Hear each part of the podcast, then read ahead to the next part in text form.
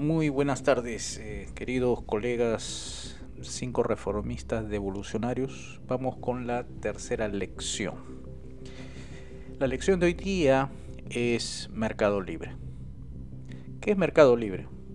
Es un mercado, es un sistema de intercambio con propiedad privada y división del trabajo que produce bienes y servicios. O sea, el mercado libre es un sistema liberal de división de trabajo donde cada uno elige su mejor profesión o ocupación y que a través de estos intercambios espontáneos permiten de manera conjunta obtener bienes y servicios que de manera individual lo podría, lo podría obtener pero en menos cantidad por eso se asocia y eso se llama ley de asociación. La ley de asociación de Mises decía que la gente se asocia porque encuentra ventajas estar en una sociedad que andar aislado. Pero el mercado libre no necesita de regulación estatal. Los mercados necesitan son la protección de la vida, la libertad y propiedad de los que interactúan en el mercado no necesitan, y de hecho sería una obstrucción fatal, si se regula económicamente sus interacciones entre el comprador, vendedor, inversionista, ahorrista, exportador, importador y así sucesivamente.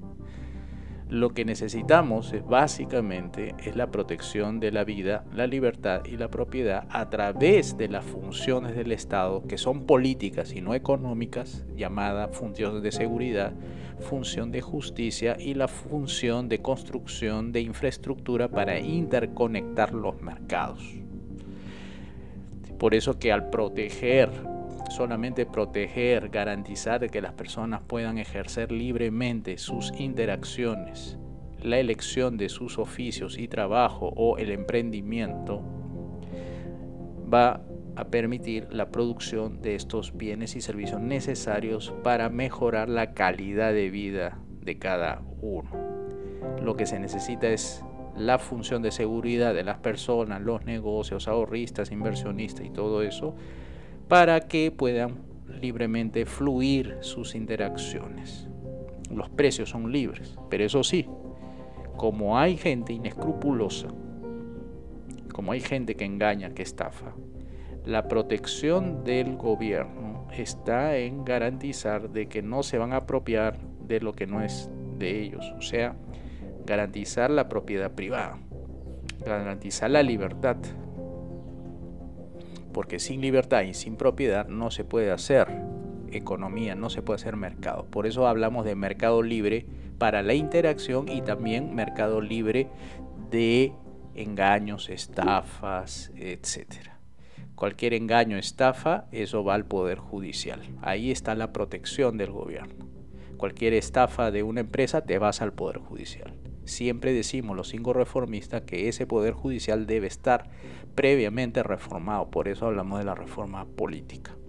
Es necesario como primer poder del Estado el judicial que nos garantice que cualquier desavenencia o colisión de derechos entre inversionistas, ahorristas, clientes, empresas, trabajadores y empleadores haya una entidad que haga la de mediador nada más, solamente para efectos. El propio mercado tiene sus regulaciones, ¿no? Y ahí tenemos las leyes económicas, una de ellas que ya mencioné, la ley de asociación, hay la ley de la ventaja comparativa, la ley de la oferta, la ley de la demanda, la ley de incentivos, o sea, son 19 leyes. Eso lo pueden aprender ustedes en la página del Instituto de Libre Empresa, en su blog, o de lo contrario, entran a los cursos de manera gratuita donde está ahí economía política.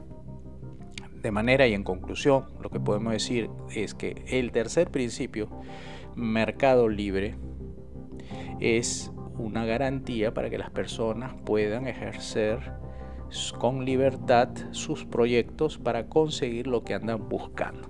Si es alimento, vestido, vivienda, todo, en un mercado libre lo podrá conseguir. Mientras más libre sea, más rápido podrá, sin obstáculos, conseguir esos sueños que andan buscando que se concreten. Y el gobierno tiene que solamente garantizar la libertad, la propiedad de todas estas personas que interactúan en el mercado. Bien, eso ha sido todo por el día de hoy con el tema del mercado libre.